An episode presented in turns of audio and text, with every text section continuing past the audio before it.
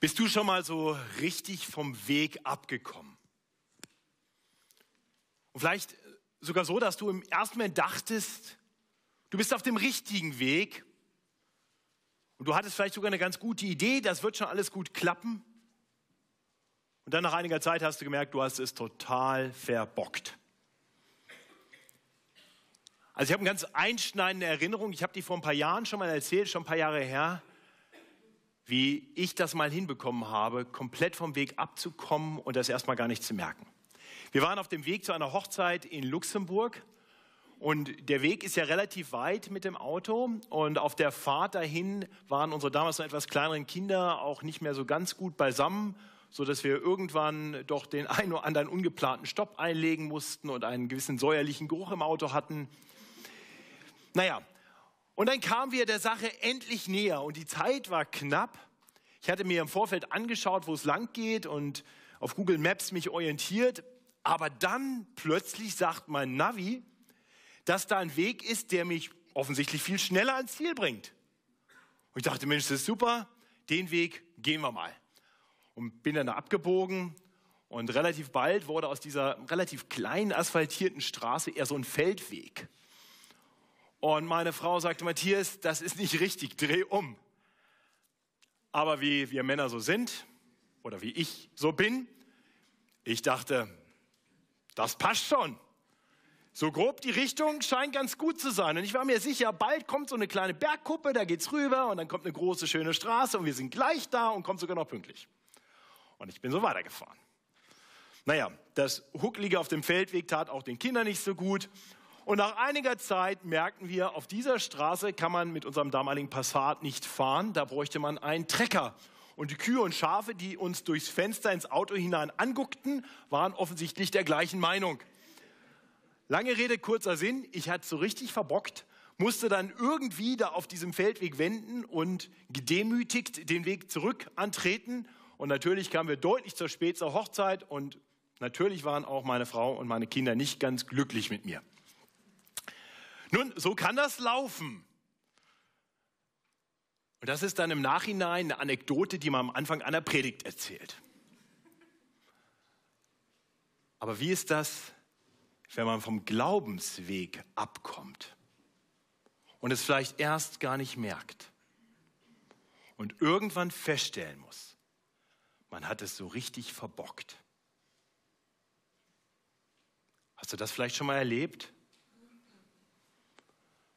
Vielleicht steckst du gerade mittendrin. Und manche Menschen denken in dem Moment, Gott kann mich eigentlich gar nicht mehr annehmen. Ich habe es so verbockt. Manche hoffen. Sie hoffen inständig auf eine zweite Chance bei Gott. Aber dann reicht das? Nun, in unserem Predigttext heute, in der zweiten Predigt unserer Predigtserie zu Abraham oder Abraham, kommen wir heute zu, einer, zu einem Abschnitt, den wir gerade schon gehört haben, in dem wir sehen, dass Abraham es so richtig verbockt. Unser Predigtext heute ist 1. Mose 12, die Verse 10 bis 20. Und es ist vielleicht gut, sich nochmal an das zu erinnern, was wir letzte Woche bedacht haben in den ersten neun Versen dieses Kapitels. Wir hatten in den ersten drei Versen gesehen, wie der Herr, Gott, Abraham große Verheißungen gegeben hat. Ja, der Herr sprach zu Abraham, heißt es in Kapitel 12, Vers 1, geh aus deinem Vaterland und von deiner Verwandtschaft und aus deines Vaters Hause in ein Land, das ich dir zeigen will, und ich will dich zum großen Volk machen und will dich segnen und dir einen großen Namen machen und du sollst ein Segen sein.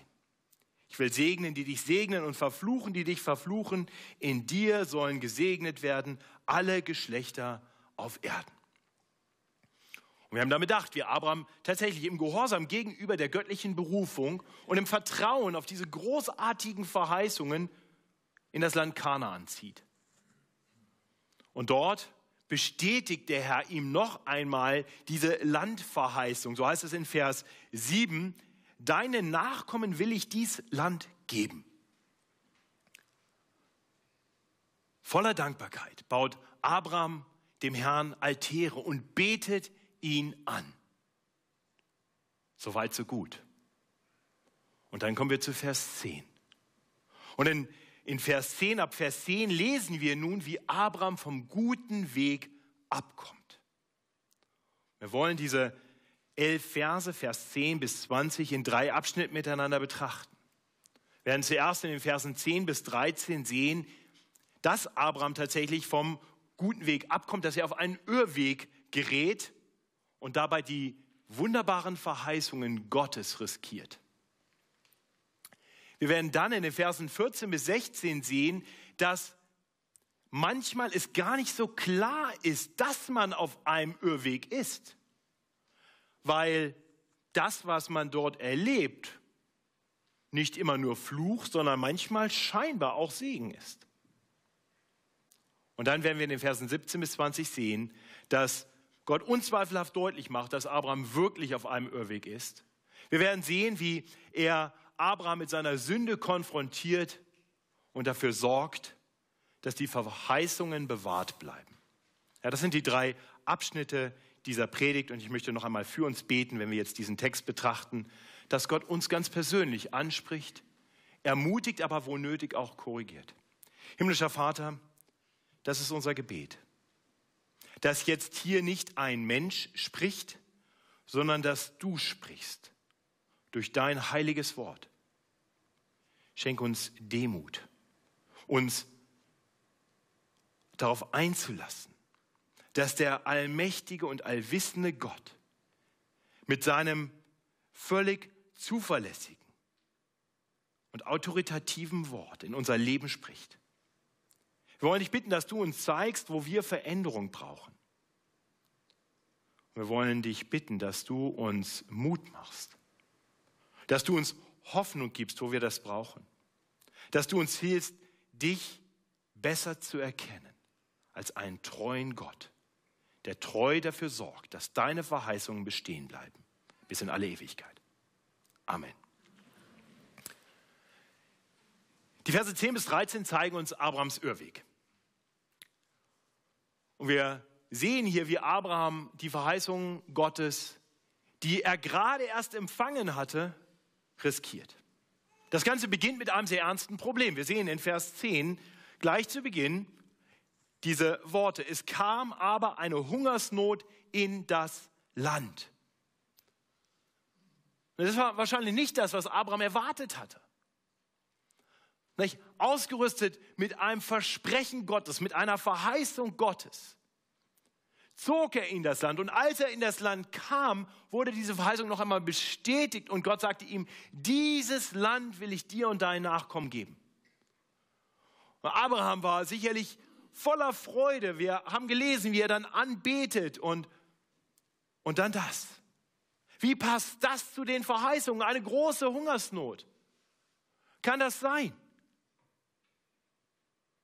Und vielleicht kannst du das ganz persönlich nachempfinden. Vielleicht hast du einmal einen Anfang mit Gott gemacht und gesehen, wie Gott dich auf guten Wegen führt und, und große Verheißungen aus Gottes Wort erkannt und auf einmal hast du das Gefühl, dass dein Leben komplett in einer Sackgasse ist. Leiden, Not kommt in dein Leben und du fragst dich, wie kann das sein? Gott, hast du mich vergessen? Hast du deine Verheißungen vergessen? Bist du nicht der Gott, der mich liebt und für mich sorgt? Ich denke, mancher von uns hat sowas schon erlebt. Und da gibt es zwei Möglichkeiten, darauf zu reagieren. Die eine ist, sich an die Verheißungen zu klammern und Gott anzurufen im Gebet und sagen, Herr, du hast versprochen und ich will mich darauf verlassen. Herr, greif ein. Und gib mir das Vertrauen, den Weg weiterzugeben, gehen, gerade auch wenn er schwer wird. In unseren guten Phasen machen wir das so. Aber dann gibt es auch die anderen Situationen, in denen wir Achselschultern zur Kenntnis nehmen, okay, läuft jetzt doch nicht so, wie ich mir das erhofft hatte. Dann muss ich mich wohl doch mehr auf mich selber verlassen und tun, was mir gut und richtig erscheint. Und so war es scheinbar auch bei Abraham. Im Fortgang von Vers 1 lesen wir, da zog Abraham hinab nach Ägypten, dass er sich dort als Fremdling aufhielt, denn der Hunger war groß im Lande. Und ich, und ich glaube, es ist in gewisser Weise total nachvollziehbar, was Abraham hier tut. Und gleichzeitig auch wieder nicht. Also einerseits ist es gut nachvollziehbar, weil, weil wahrscheinlich die allermeisten von uns doch ähnlich gehandelt hätten. Eine große Hungersnot, okay, hört da in Ägypten, da gibt es immer was zu essen, hab Hunger, da ist Essen, da gehe ich hin. Also in gewisser Weise eigentlich ganz, ganz logisch. Und dann doch wieder erstaunlich und fast verrückt, denn Abraham hat doch gerade die Verheißung bekommen, dass Gott sagt, dieses Land ist für dich. Gott verheißt ihm eine göttliche Verheißung, das ist das Land für dich. Und Abraham sagt, oh ja, danke, nette Idee, aber ich gehe jetzt mal da lang. Eigentlich auch erstaunlich, nicht? wie schnell er das riskiert, was Gott ihm doch verheißen hat. Nun, ich möchte gar nicht groß über Abraham urteilen, ich möchte uns ermutigen, da wo wir in Situationen kommen, wo das, was wir wahrnehmen, nicht zu dem passt, was wir meinen, von Gott gehört zu haben. Da, wo wir meinen, eine göttliche Verheißung zu haben und dann erleben, dass das aber irgendwie nicht passt und in die Gefahr geraten, andere Wege zu gehen. Ich möchte uns ermutigen und darauf hinweisen, dass Gottes Verheißungen nie bedeuten, dass der Weg hin zum Empfangen dieser Verheißung nicht auch durch dunkle Täler geht. Gott hat uns keinen leichten Weg, keinen Spaziergang hin zur Verheißung versprochen. Nein, Gott ist ganz realistisch. Und doch sagt er uns zu, gerade dann bin ich auch bei euch. Die Worte aus Psalm 23 sind uns sicher gut bekannt. Und ob ich schon wandere im finsteren Tal, fürchte ich kein Unglück. Denn du bist bei mir. Dein Stecken und Stab trösten mich. Weil ihm lasst uns das immer wieder neu lernen. Das beginnt damit, dass wir Gottes Verheißungen immer besser kennenlernen. Damit wir nicht auf Dinge hoffen, die Gott nicht versprochen hat und dann enttäuscht von ihm sind, obwohl wir keinen Grund dazu haben. Und das heißt manchmal auch, dass wir das, was wir meinen, als eine Verheißung Gottes für uns verstanden zu haben, vielleicht nochmal überprüfen. Indem wir vielleicht im Hauskreis mit anderen Geschwistern darüber reden. Wie, wie verstehst du den Text? Verspricht uns Gott hier ein leichtes Leben? Verspricht Gott uns hier Reichtum, Gesundheit? Dass wir auf jeden Fall geheilt werden von dieser Krankheit. Verspricht uns Gott, dass wir auf jeden Fall einen Ehepartner finden, dass wir auf jeden Fall einen zufriedenstellenden Job finden. Verspricht uns Gott diese Dinge. Und dann lasst uns einander dabei helfen zu erkennen, was Gottes Verheißungen wirklich sind. Und dann lasst uns einander ermutigen, an diesen Verheißungen festzuhalten, auf diese Verheißungen zu vertrauen. Natürlich kann es Situationen geben, in denen es nicht so klar ist, was denn jetzt eigentlich wirklich die Verheißung Gottes ist. Soll ich jetzt nach rechts oder nach links gehen? Was ist jetzt der treue und der richtige Weg? Nun dann ringe mit Gott im Gebet und dann ja, dann gebrauche deinen Verstand und nimm Rat in Anspruch. Nur bei Abraham, da lesen wir nichts davon. Und wir müssen uns klar machen, Abraham hatte doch eine ganz klare Wegweisung Gottes bekommen. Abraham hatte von Gott empfangen, als er noch im Land Ur bei den Chaldäern war. Und Gott hatte ihm gesagt, geh in das Land, das ich dir zeigen will. Und dann war er losgegangen, war in Haran irgendwie stehen geblieben für eine Weile und Gott hatte ihn nochmal deutlich gemacht, auf geht's ins Land Kanaan. Und als er dann in das Land Kanaan kam, hat Gott gesagt, du bist hier richtig, das ist der richtige Ort. Wir lesen hier nichts davon, dass Gott jetzt, dass, dass Abraham jetzt zu Gott betet und sagt, Herr, wie habe ich das zu verstehen? Nein, stattdessen, stattdessen zieht er in das Land Ägypten, wo er vielleicht nicht hungern müsste, aber doch in Lebensgefahr geraten würde. Und wir lesen ab Vers 11 davon, dass Abraham davon ausging, dass es genauso sein würde. Eine seltsame Wahl, nicht? Dem Hungerstod zu entkommen, um sein Leben auf andere Weise in Gefahr zu bringen. Vers 11 und 12. Und als er nahe an Ägypten war, sprach er zu Sarai, seiner Frau, siehe, ich weiß, dass du ein schönes Weib bist. Wenn dich nun die Ägypter sehen, so werden sie sagen, das ist seine Frau und werden mich umbringen und dich leben lassen. Wir sehen hier ein zweites Problem. Diesmal ist das Problem die gut aussehende Ehefrau von Abraham. Schöne Frauen können Problem sein. Abraham befürchtet, dass die Ägypter seiner Meinung sein könnten und Sarai schön finden, ausgesprochen schön finden und manche Ägypter sie vielleicht selber zur Frau haben wollen würden und ihn dann umbringen würden, um diese Frau auf legale Weise zu sich nehmen zu können. Nun, Vermutung war sicherlich nicht ganz unbegründet, denn wir sehen ja, dass genau das später geschieht. Andererseits ist es schon auch wieder hochspekulativ. Die Ägypter hätten ja auch sagen können, den Abraham scheue ich mal einfach davon. Wir nehmen uns einfach die Frau. Warum sollen die einen Mord begehen? Warum reicht nicht Ehebruch? Wäre ja auch möglich gewesen.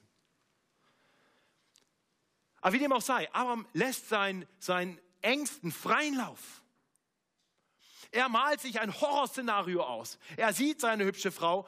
Vielleicht hat er schon erlebt, dass andere Männer sie auch attraktiv fanden und, und fürchtet um sein Leben und, und gerät immer mehr in Panik und schmiedet so einen Plan. Vielleicht, vielleicht kennen wir das auch. So Situationen, wo wir gewisse Not sehen und auf einmal fängt es hier oben an zu rattern. Und wir haben auf einmal das Horrorszenario im Kopf. Und die Ängste nehmen überhand. Angst ist nie ein guter Ratgeber. Als Kinder Gottes dürfen wir wissen, dass wir einen Vater haben, der für uns sorgt. Das heißt nicht, dass wir dumm sein müssen, aber wir sollten der Angst keinen freien Lauf lassen. Doch das ist genau das, was Abraham hier tut. Er lässt seiner Angst freien Lauf. Blind vor Angst schmiedet er einen verrückten Plan. Sag doch, sagt er zu seiner Frau, du seist meine Schwester, auf dass mir es wohlgehe, um deinetwillen und ich am Leben bleibe, um deinetwillen. Also vielleicht können wir noch ein bisschen Verständnis haben für die, für die Ängste, die Abraham hat. Vielleicht können wir noch Verständnis dafür haben, dass er die Landverheißung ziemlich leichtfertig aufgibt. Aber, aber ich hoffe, wir sind einer Meinung, dass das, was er hier jetzt tut, ein absolutes No-Go ist. Ja, Abrams irrationale Angst ist hier auch noch kombiniert mit einem komplett egoistischen Denken. Liebe Frau, erzähl mal eine kleine Lüge. Könnte für dich zwar schlecht ausgehen, aber mir hilft's. Was ist denn das für ein Ehemann? Ja, lesen wir hier immer wieder. Um meinetwillen, damit es mir wohlergehe. Äh, liebe Ehemänner, ich hoffe, ich hoffe, ihr wisst, was eure Verantwortung ist gegenüber euren Frauen. Vielleicht darf ich euch noch mal daran erinnern. Epheser 5 macht das ganz deutlich. Ihr Männer, liebt eure Frauen, wie auch Christus die Gemeinde geliebt hat und hat sich selbst für sie dahingegeben, um sie zu heiligen er hat sie gereinigt durch das Wasserbad im Wort, damit er sie vor sich stelle als eine Gemeinde, die herrlich sei und keine Flecken oder Runzeln oder etwas dergleichen habe, sondern die heilig und untadelig sei. So sollen wir Männer mit unseren Frauen umgehen. Was Abraham tut, ist absolut verwerflich. Ja, anstatt bereit zu sein, sich selbst hinzugeben zum Wohl seiner Frau und alles dafür zu tun, dass sie vor Gott heilig und untadelig steht, sagt er, ach ja, dann lass dich halt von Männern da und Hauptsache, es geht mir gut. Und noch dazu riskiert er die Verheißung. Denn die Verheißung war ja nicht nur das gelobte Land, sondern auch, dass aus ihm ein großes Volk werden würde. Und jetzt gibt er die Frau, die das Werkzeug Gottes ist, um zwischen ein, aus einem Mann und einer Frau ein großes Volk zu machen. Jetzt gibt er die Frau einfach mal weg. Und doch möchte ich uns ermutigen, hier nicht zu schnell zu sein, Abraham zu richten. Wie ist das bei uns? Wer ist frei? Wer ist wirklich frei von der Schuld, der Lüge, des Täuschens? Wer ist frei davon, egoistisch zu handeln? Wer frei davon ist, der werfe den ersten Stein. Ich sehe keine Steine. Ich glaube, wir dürfen uns herausfordern lassen. Abraham ist vielleicht gar nicht so anders wie wir. In den Versen 14 bis 16 sehen wir, dass anhand der Lebensumstände nicht sofort deutlich wird, dass Abraham wirklich auf einem Irrweg ist. Er verliert zwar seine Frau Sarai, das hatte er erwartet und so kommt es dann auch. Wir lesen das in den Versen 14 und 15. Als nun Abraham nach Ägypten kam, sahen die Ägypter, dass seine Frau sehr schön war. Und die Großen des Pharao sahen sie und priesen sie vor ihm, da wurden sie in das Haus des Pharao gebracht. Aber andererseits geht sein Plan auf, dass es ihm wohl ergehen würde, um Sarais Willen, weil sie sich als seine Schwester ausgab. So heißt es weiter im Vers 16. Und er, der Pharao, tat Abraham Gutes um ihretwillen. Und er bekam Schafe, Rinder, Esel, Knechte und Mägde, Eselinnen und Kamele. Und ich kann mir vorstellen, wie, wie Abraham jetzt sein Verhalten so in seinem Kopf und in seinem Herzen gerechtfertigt hat. Ich kann mir vorstellen, wie sein Pastor mit ihm redet, Abraham, was hast du denn da gemacht? Und Abraham sagt, ja, was sollte ich denn machen?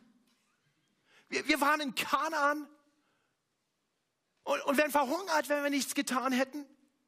Und du hast mich doch in die Situation gebracht, da war Hunger. Außerdem ist ja gar nicht so, dass ich Sarai zur Lüge angestiftet habe. Das möchte ich nochmal klarstellen. Sie war ja meine Halbschwester. Stimmt übrigens, ne? kann man im Kapitel 20, Vers 12 lesen, Sarai war Abrahams Halbschwester. Und, und ich, ich habe ihr nur gesagt, dass sie erzählen soll, dass sie meine Schwester ist. Also sie hat einfach nur was weggelassen. Außerdem, mal ganz ehrlich, geht ihr doch jetzt bestimmt viel besser. Die ist jetzt im Harem, im Palast, beim Pharao. Oh, und mal ganz ehrlich, also mit dieser Verheißung von dem großen Volk, also die ist schon klar, Sarai war unfruchtbar und jetzt habe ich Mägde und vielleicht ist da eine dabei, also ich habe da schon mal eine gesehen, ähm, vielleicht klappt es mit der besser. Und dann kann das noch was werden mit dem großen Volk. Also ganz ehrlich, Gott, im, im Endeffekt habe ich eigentlich gar nicht so richtig was falsch gemacht. Ich habe eigentlich in der Not Entscheidungen getroffen und das scheint doch halbwegs zu funktionieren. Also was willst du eigentlich von mir? Also wenn ihr denkt, das ist jetzt sehr konstruiert, dann lade ich euch ein, kommt mal in mein Büro. Ihr müsst euch nur eine Woche neben mich setzen und ihr werdet ähnliche Geschichten hören. Oder kommt mal, na das ist nicht so einfach, in mein Herz und in meine Gedanken. Und ihr werdet feststellen, auch der Pastor tickt manchmal so. Oder sei mal ganz ehrlich über dein eigenes Herz und deine eigenen Gedanken. Schau mal, ein Irrweg gerechtfertigt? eine Sünde gerechtfertigt? Also wenn du meinst, nein und bist verheiratet, dann frag heute Nachmittag mal deinen Ehepartner. Das tun wir doch alle, oder? Viel zu oft. Und, wenn dann, und wenn dann diese, diese Rechtfertigung auch tatsächlich irgendwie richtig erscheint, wenn es ja, ja tatsächlich irgendwie geklappt hat, also Gott das doch scheinbar segnet, dann, dann fühlen wir uns unserer Sache ganz sicher. Ihr Lieben, das ist eine Lüge Satans, der alles dafür tun wird, damit wir nicht auf Gottes Wort, auf Gottes Verheißungen vertrauen, sondern auf unsere eigenen Gedanken und Ideen.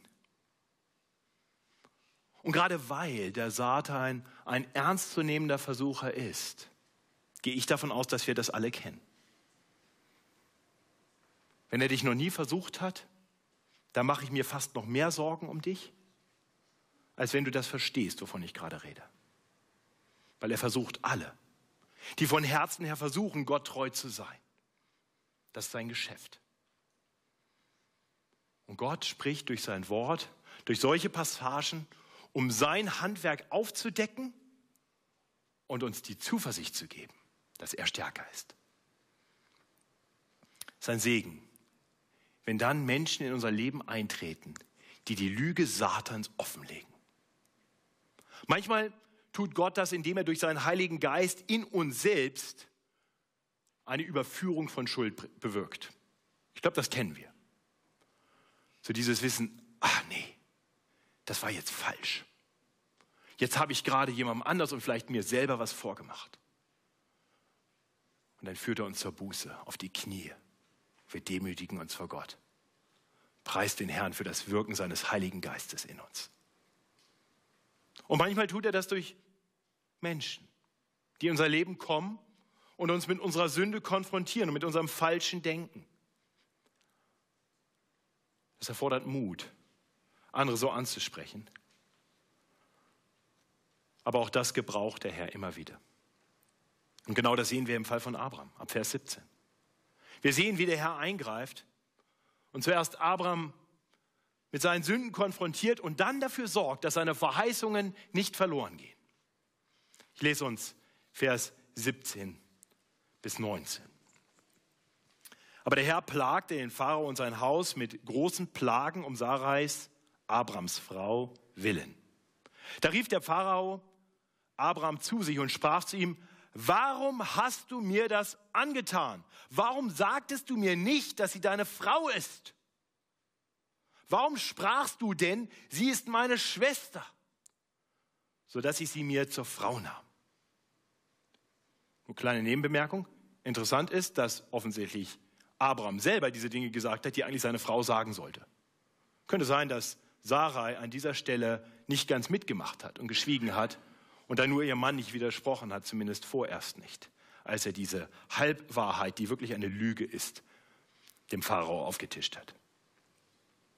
Nun, der Pharao und sein Haus erleben nicht weiter definierte Plagen. Das ist übrigens nicht das, nicht das letzte Mal, dass Pharao und die Ägypter Plagen erleben, damit Gottes Volk wieder zurückziehen kann in das Land der Verheißung. Und in dieser Not gibt Gott dem Pharao wahrscheinlich nicht nur die Plage, sondern auch die Erkenntnis, wie er aus dieser Not wieder herauskommen kann, indem ihm irgendwie deutlich wird, dass das was mit Sarai zu tun hat.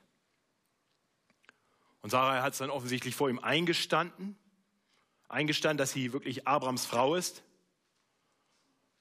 Und hier wird nun dem vom Gott erwählten Stammvater Abraham von einem Heiden, dem Pharao, dem gottlosen Pharao, seine Sünde deutlich vor Augen geführt. Das muss demütigend gewesen sein, oder?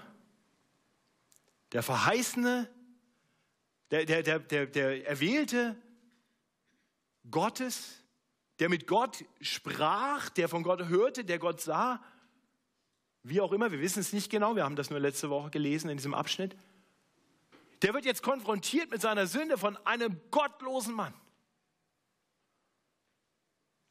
Und vielleicht können das auch manche von uns nachvollziehen. Ich kann das zumindest. Ich kann mich noch an, an Situationen erinnern, aus, gerade aus der Frühphase meines Glaubenslebens. Ich, ich kann mich noch gut erinnern, wie in einer Situation mal ein Nicht-Christ zu mir sagte, du bist aber ein komischer Christ. Oh, tat das weh. Der wusste mehr darüber, was es heißt, Christ zu sein, als mir das in dem Moment selber klar war. Obwohl er keiner war, obwohl er sogar meinen Glauben verspottete, konfrontierte er mich mit meiner Sünde, die ihn nicht weiter störte, über die er sich nur lustig macht. Gott gebrauchte einen, einen gottlosen Menschen in meinem Leben, um mir Sünde zu zeigen. Das ist demütigend. Das ist schmerzhaft. Aber es ist auch gut. Es ist gut, weil, weil Gott doch so eingreift und uns wegbringt von dem Ort, der ins Verderben führt und hinführt wieder zu sich. Denn Buße ist immer ein, ein Abwenden von einem falschen Weg und ein Hinwenden hin zu dem Gott, der uns liebt. Deswegen möchte ich uns Mut machen.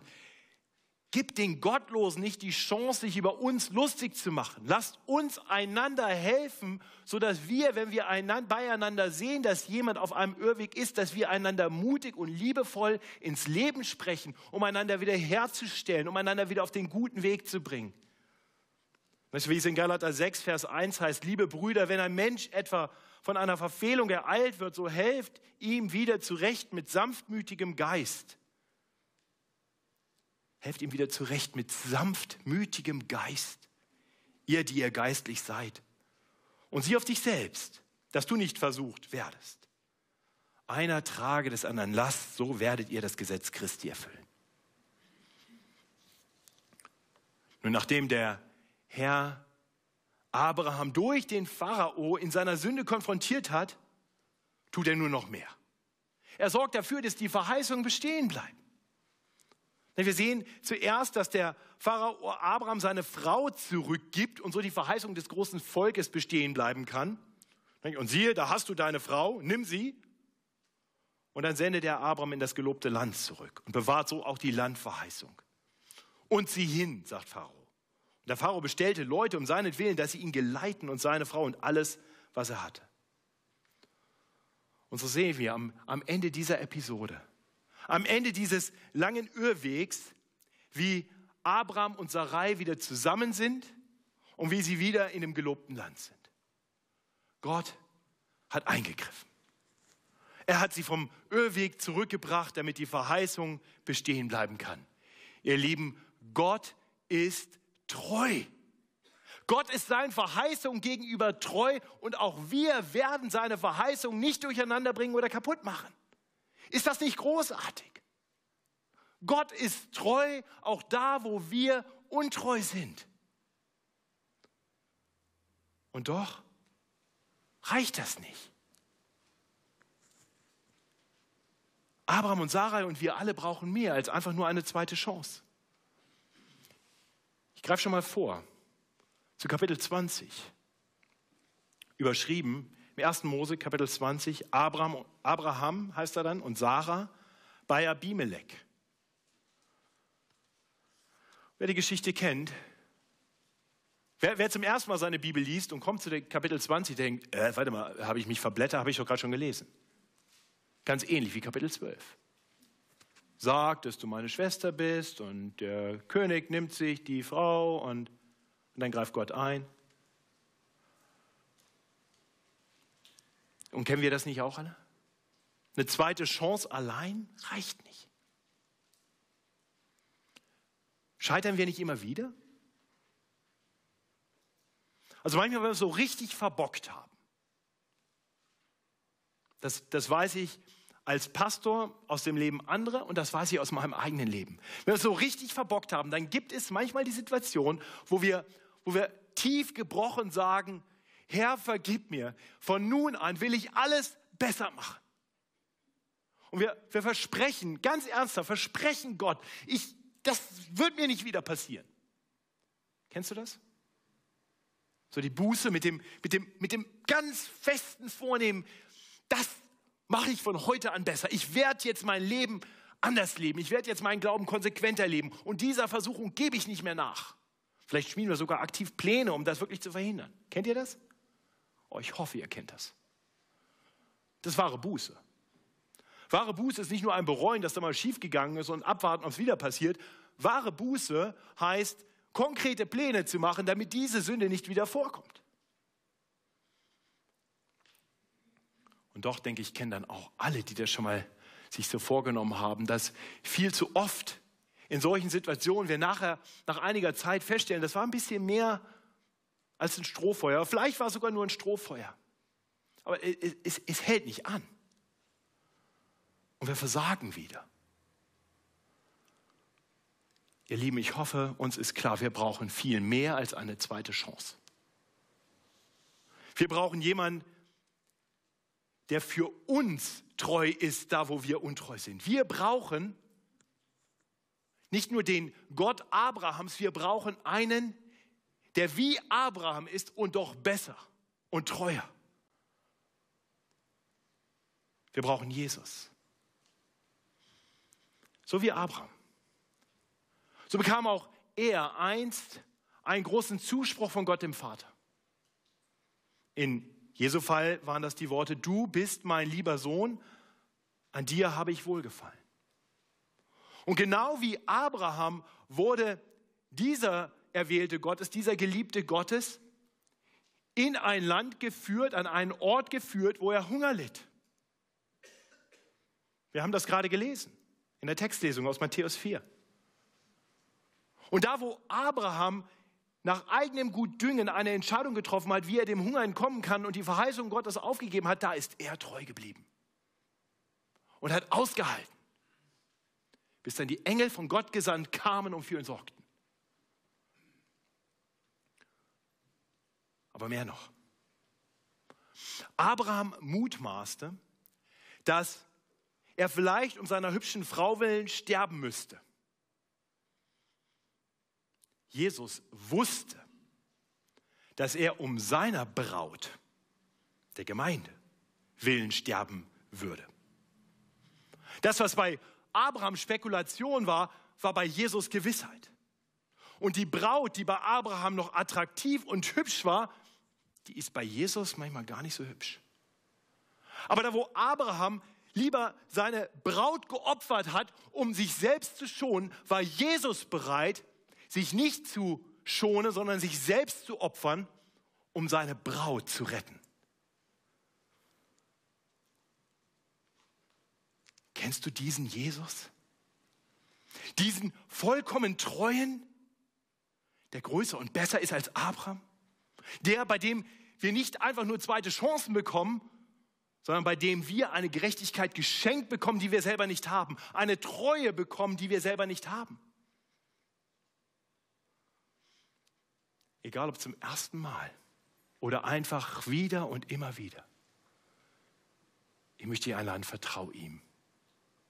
Vertrau ihm. Und dann lerne, immer wieder aufzustehen und ihm nachzufolgen, wenn du es mal wieder verbockt hast. Denn er ist treu. Auch da, wo wir untreu sind. Ich bete. Himmlischer Vater, danke für deine große Treue. Danke für deine große Liebe. Herr, wir danken dir, dass du uns zeigst anhand von Abraham, wie treu, wie geduldig du bist mit Menschen, die so oft ihre eigenen Wege gehen nicht auf dich vertrauen, sondern auf sich selbst. Herr, danke, dass deine Verheißungen bestehen bleiben, weil du treu bist. Und weil du in Jesus Christus gekommen bist, um da zu siegen, wo Abraham versagt hat.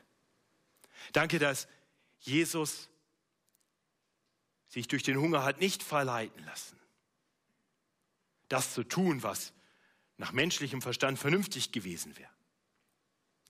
Danke, dass Jesus bereit war, seine Braut nicht um sein eigenes Wohl hin herzugeben, sondern bereit war, sich selbst hinzugeben, auf das wir leben können. Hilf uns, dir mehr zu vertrauen. Denn du bist es wert, du bist würdig. Du verdienst es, dass wir dir vertrauen. Ja, dann hilf uns, in diesem Vertrauen, in diesem Glauben festzuhalten an deinen Verheißungen und dir nachzufolgen. Durch alle Höhen und Täler, bis wir eines Tages vor dir stehen. Amen.